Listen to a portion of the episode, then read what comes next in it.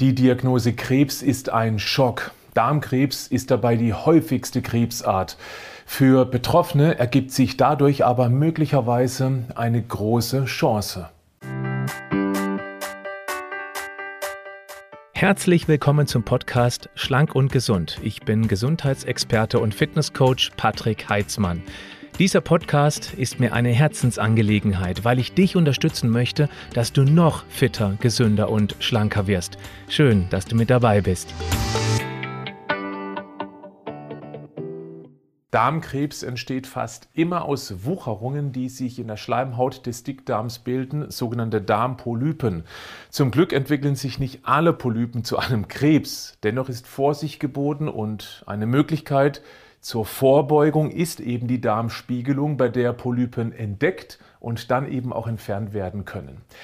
Wenn man an Darmkrebs erkrankt, kann sich das ganze Leben verändern. Das betrifft auch die Ernährung. Und genau hier gibt es eine Chance, einen Hoffnungsschimmer, nämlich seinen individuellen Lebensstil grundlegend zu überdenken. Wichtig ist, nicht immer liegt es am Lebensstil. Den Krebs erwischen auch sehr gesund lebende Menschen. Deshalb sollen sich Betroffene hier ganz ehrlich begegnen und sich die Frage stellen, lebe ich denn grundsätzlich gesund? Wenn ja, dann stehen auch die Heilungschancen mit den heute modernen Möglichkeiten sicher besser als bei Menschen, die sich jetzt erst recht gehen lassen.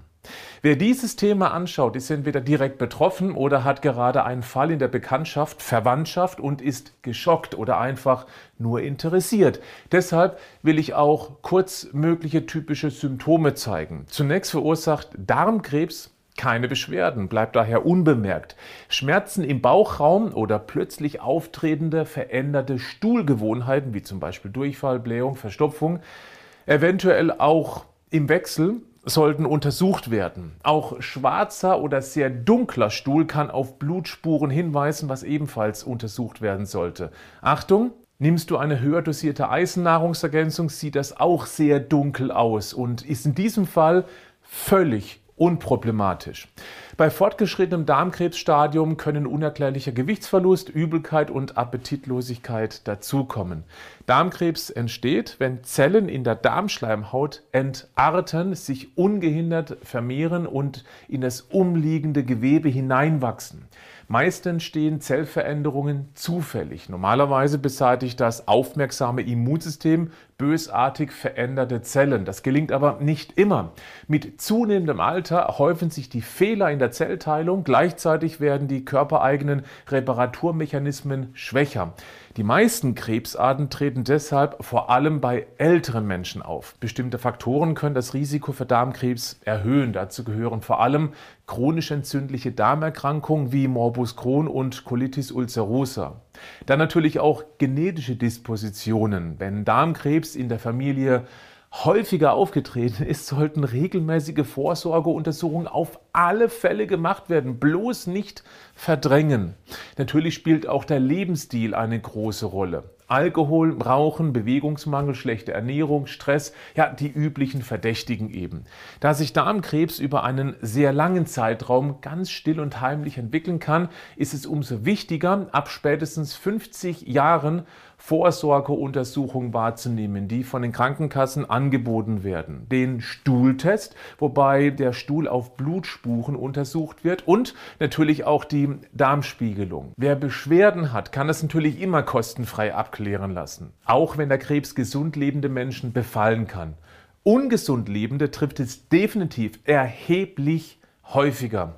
Und bitte nimm auch mit, ein gesunder Lebensstil hilft ja nicht nur tendenziell gegen Darmkrebs, sondern bringt dir mehr Energie, mehr Reserven, gute Laune und macht dein Immunsystem fit gegen alle möglichen Krankheiten. Deshalb die Standards, Gemüse und Obst.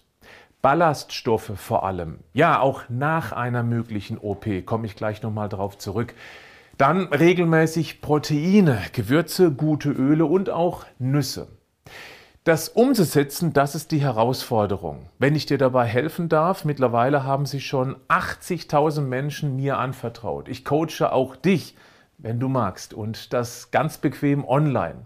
Du kannst also das Ganze von überall aus machen. Klick auf den Link in den Show Notes des Podcasts, da findest du ein Erklärvideo. Schau dir das unbedingt einmal an.